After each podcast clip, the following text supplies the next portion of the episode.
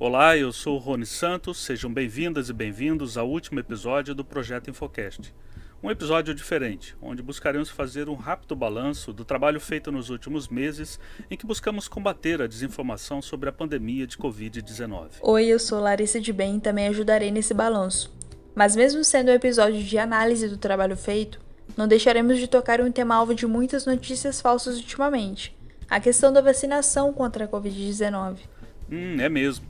Aliás, um tema que já tratamos em episódios anteriores. Mas antes de entrar nesse assunto, vamos lembrar de alguns outros temas que foram analisados durante o projeto Infocast.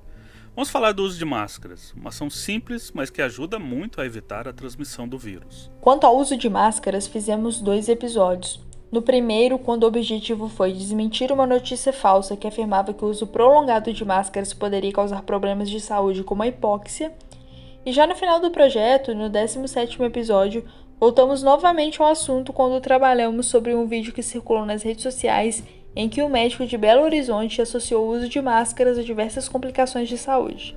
Sim, e neste vídeo ele diz que o uso de máscaras provoca coisas como o aumento de CO2 no cérebro, a alteração da flora bucal e o desenvolvimento de desbiose intestinal, uma espécie de desequilíbrio da flora bacteriana intestinal que diminui a capacidade de absorção de nutrientes e provoca a carência de vitaminas.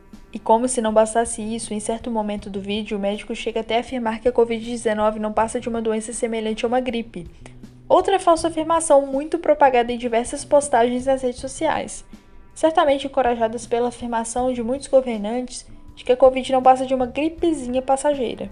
Ah, quem dera se fosse apenas um novo tipo de gripe. Mas as pesquisas científicas foram descobrindo que não se tratava disso, porque, mesmo com vários sintomas semelhantes com os de uma gripe, como febre, cansaço e dor de garganta, existem outros que são próprios da Covid, como a dificuldade de respirar, a baixa oxigenação do sangue e a perda do olfato. E tem mais: o vírus da Covid, o SARS-CoV-2, ataca vários outros órgãos vitais além do pulmão, podendo causar, por exemplo, problemas no coração, nos rins e no cérebro diversos problemas que poderiam ser evitados se a contaminação não ocorresse. E aqui vamos lembrar da prática do distanciamento e isolamento social, medidas muito divulgadas para evitar a transmissão do novo coronavírus. Chegamos a trabalhar sobre esse assunto no quarto episódio. Um episódio em que tratamos de uma postagem que circulou no Facebook que falava contra a implantação da quarentena e fazia muitas afirmações falsas sobre a eficácia do distanciamento e do isolamento social. Quem fez a postagem dizia ser melhor que todos se movimentassem livremente pelas ruas. Isso porque, segundo essa pessoa, ficar trancado em casa aumenta a carga viral absorvida, gerando uma superdosagem do novo coronavírus, o que tornaria a doença muito mais grave e fatal. Já fora de casa, o vírus circularia em baixa quantidade, o que imunizaria muito mais pessoas. Não é difícil perceber que nessa postagem é passada a ideia de combater o vírus através da imunidade de rebanho. Sem dúvida é um conceito muito defendido por diversas pessoas lá no início da pandemia, até mesmo por alguns governantes, mas que se mostrou ser uma coisa muito perigosa, porque vimos que no auge da pandemia, cidades que não estabeleceram medidas de controle da circulação de pessoas ou onde as pessoas não seguiam essas medidas, acabaram tendo muitos casos de Covid. É o que estamos vendo agora na atual situação da pandemia no Brasil. Ainda mais quando muitas cidades relaxaram as medidas de controle de circulação das pessoas, ou as próprias pessoas agem como se a pandemia já tivesse acabado e voltaram a se aglomerar em bares, fazer festas e se reunir em grupos. Ah, e antes que eu me esqueça, em várias postagens contra o distanciamento e o isolamento social, é muito comum se pegar vídeos ou imagens antigas de festas ou eventos para forjar uma informação falsa. Muitos políticos defensores de medidas profiláticas de controle de circulação foram vítimas desse tipo de postagem falsa. E por falar em postagem falsa, e mais do que falsa, bizarra, como se esquecer dos episódios feitos no mês de outubro? Tratamos sobre temas dignos de filmes de terror no especial Halloween. Tivemos paciente zumbi que mordeu o pescoço de médico, paciente que pegou Covid porque teve relações sexuais com morcegos, manequins usados em treinamento em hospitais que foram tomados como vítimas de Covid. Criatividade não faltou. E não parou por aí. Ainda teve a história macabra de que o coronavírus teria surgido em um grupo de soldados americanos em treinamento na Tailândia em 2019. Isso porque, durante o treinamento, eles beberam sangue de cobra, predador do morcego, um dos animais suspeitos de ter passado o vírus da Covid para os seres humanos. Enfim, uma história muito doida com direito à selva, animais exóticos, militares, sangue, vírus e pandemia. Elementos de um roteiro de filme trash, talvez algo para se ver em uma tarde preguiçosa de domingo, mas que foi mesmo roteiro de uma notícia mentirosa que muita gente passou para frente. Assim como o último episódio dessa série de Halloween, onde tratamos das postagens sobre caixões sendo enterrados vazios ou cheios de pedras como se fossem vítimas de Covid-19. Postagens desse tipo tiveram muita divulgação no Brasil. Tanto que quem não se lembra do vídeo gravado por uma mulher de Jacutinga, no sul de Minas, em que ela falava sobre enterros falsos que estariam sendo feitos em Belo Horizonte? Esse vídeo circulou no Facebook e em muitos grupos de WhatsApp. Ainda bem que este caso foi desmascarado e ela acabou tendo de responder na justiça por ter espalhado notícia falsa. Mas ao longo do projeto tivemos outros momentos para contrapor tanta notícia falsa. Isso através de entrevistas feitas com especialistas em diversos temas importantes para entender este momento de pandemia e agir, seja contra o vírus ou contra a desinformação sobre ele. Fizemos cinco episódios em que entrevistamos especialistas que falaram sobre vários temas, como o papel da ciência e da divulgação científica no combate à desinformação, sobre o papel do jornalismo profissional no trabalho de investigar a verdade dos fatos sobre a pandemia, sobre vacinas e o que a ciência sabe a respeito de como a Covid age em crianças e jovens, sobre as descobertas científicas acerca do novo coronavírus, sobre medicamentos e tratamentos não comprovados contra a Covid-19 e sobre a criação de fake news e os mecanismos psicológicos e tecnológicos que nos levam a acreditar em notícias mentirosas. Muitos assuntos foram abordados nas entrevistas.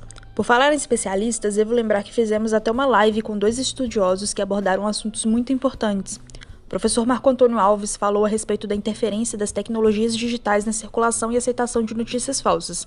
Já o professor Ronaldo Pilate falou sobre os mecanismos psicológicos da crença e a negação do conhecimento científico. Temas que são muito atuais e que devem ser discutidos com urgência. E por falar em conhecimento científico, isso me faz lembrar dos vários episódios onde abordamos o tema da vacina seja para tratar da necessidade de se confiar nas pesquisas que estão sendo feitas para o desenvolvimento da vacina, ou para desmascarar alguma notícia mentirosa, como aquelas que dizem que as vacinas alteram o DNA humano. Ou ainda para tratar sobre alguma postagem com teoria da conspiração contra a vacina da Covid-19. Vale ressaltar que a vacina que foi alvo de muitas dessas postagens foi a que está sendo desenvolvida pelo Instituto Butantan em parceria com o laboratório chinês Sinovac Biotech num claro movimento não só de negacionismo científico, como também de xenofobia contra tudo que se refere à China, nesse caso a vacina. Uma situação como esta sobre a vacina Coronavac demonstra um evidente posicionamento ideológico e político que não deveria existir nessa situação de pandemia e de calamidade de saúde pública. Afinal, a vacina é uma questão que deve ser tratada pela ciência quanto à sua eficácia e segurança deve ser tratada como uma questão de interesse público, não deve ser fruto de achismos ou de posicionamentos subjetivos. Não só a vacina, como o próprio programa de vacinação contra a Covid-19.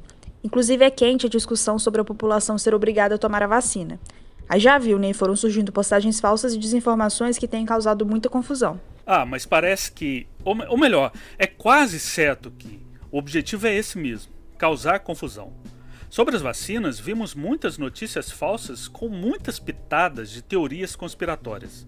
Algumas delas diziam que a vacina contra a Covid-19 provoca alteração no DNA humano, que causa câncer, que tem o vírus do HIV, que foi feita com fetos humanos, que possui microchip para controlar as pessoas, que vai ser usada para matar boa parte das pessoas como forma de controlar o aumento da população mundial enfim, o cardápio é variado, mas é certo que quem consome esse tipo de informação vai ter uma baita indigestão. E essas são só algumas das coisas bizarras ditas sobre a vacina. Agora vamos pensar. As pessoas passaram meses ouvindo isso sobre a vacina e quando algumas opções de vacina começaram a ficar prontas para serem aplicadas, surgiram as postagens sobre a obrigatoriedade da vacina. No começo de setembro, rodou no Facebook um post falso que falava sobre um projeto de lei em tramitação na Câmara dos Deputados que quer obrigar as pessoas a tomarem a vacina contra a Covid-19 sob pena de serem detidos por até um ano. O que é falso, porque não existe esse projeto de lei que fala de prisão por um ano para quem não tomar a vacina. Aliás, em relação a essa questão da obrigatoriedade da vacina, o lema de quem nega a obrigatoriedade é que ninguém pode obrigar ninguém a tomar a vacina. Mas a Lei 13.979, assinada no dia 6 de fevereiro deste ano pelo presidente da República, bem antes do primeiro caso de Covid ser notificado no Brasil, abre a possibilidade de colocar entre as opções de medidas a ser adotadas para enfrentar a pandemia a vacinação de forma compulsória. E muitos especialistas afirmam que o próprio Código Penal já prevê penalidades no caso de quem não se vacina ou de pais e mães que não vacinam seus filhos. A discussão foi tanta e a indecisão por parte de muitos governantes foi tamanha que a questão da obrigatoriedade foi parar no Supremo Tribunal Federal. No último dia 17 de dezembro, os ministros do STF analisaram se os governos federal, estaduais e municipais podem decidir se a população deve ser vacinada de forma compulsória contra a Covid-19. A questão de fundo desta discussão no STF é se as pessoas são livres para decidir não tomar a vacina ou se prevalece o que é melhor para a maioria da população. Após intenso debate, os ministros decidiram, por 10 votos contra 1, autorizar medidas restritivas para quem não se vacinar contra a Covid-19. O que ficou claro nessa decisão é que as medidas restritivas são necessárias porque a saúde pública e coletiva prevalece e não pode ser prejudicada por uma decisão individual tomada por quem não se vacina. Mas é lógico que a vacinação obrigatória não significa uma vacinação forçada da população. Sim, vamos pensar um pouco, gente. Da mesma forma como o voto é obrigatório, mas ninguém é carregado à força para ir votar, o mesmo vale para a vacinação. O Estado não pode, segundo a legislação, colocar a polícia ou o exército para invadir a casa das pessoas para as pegar e as levar à força para serem vacinadas. Uma vacinação compulsória é feita quando está em jogo algo que está acima de nossas liberdades individuais. E no caso do estado atual de pandemia, está em jogo a saúde pública e a vida de milhares de pessoas. Quando deixamos de votar, sofremos algumas penalidades, como pagar multa, não poder fazer concurso público, tirar passaporte, carteira de identidade, entre outras penalidades. O que o STF decidiu é que as pessoas que não se vacinarem podem sofrer algum tipo de penalidade ou medida restritiva, por exemplo, uma pessoa pode ser impedida de entrar em determinados locais ou viajar para outros países se não se vacinar. Nossa, é muita confusão e muito ruído sobre a vacinação. Algo que o Brasil tem décadas de experiências e de campanhas bem-sucedidas. Mas apesar disso tudo, uma pesquisa do último dia 12 de dezembro, feita pelo Datafolha, diz que 73% da população brasileira pretende se vacinar, enquanto outros 22% não querem de forma nenhuma tomar a vacina. Mas esses resultados já foram outros. Em agosto desse ano, 89% dos entrevistados disseram que se vacinariam e 9% não se vacinariam. Aumentou o número de pessoas que não querem se vacinar, resultado da enxurrada de notícias falsas sobre as vacinas e de tanta desinformação sobre a obrigatoriedade da vacinação. Além, é claro, das falas irresponsáveis de governantes que se posicionam contra a vacinação e acabam influenciando pessoas que possuem pouco acesso à informação. E estes posicionamentos irresponsáveis podem ser notados mesmo em afirmações surreais, como uma dita recentemente que quem tomar a vacina produzida pelo laboratório Pfizer pode virar um jacaré. Bom, Apesar dessas falácias e bizarrices, o que se sabe é que, para voltarmos a ter nossas rotinas de trabalho, de estudo, de lazer, enfim, uma vida sem tanta preocupação com o perigo de ser contaminado pela Covid-19, a vacinação é a melhor alternativa que temos. Uma solução possível e alcançável.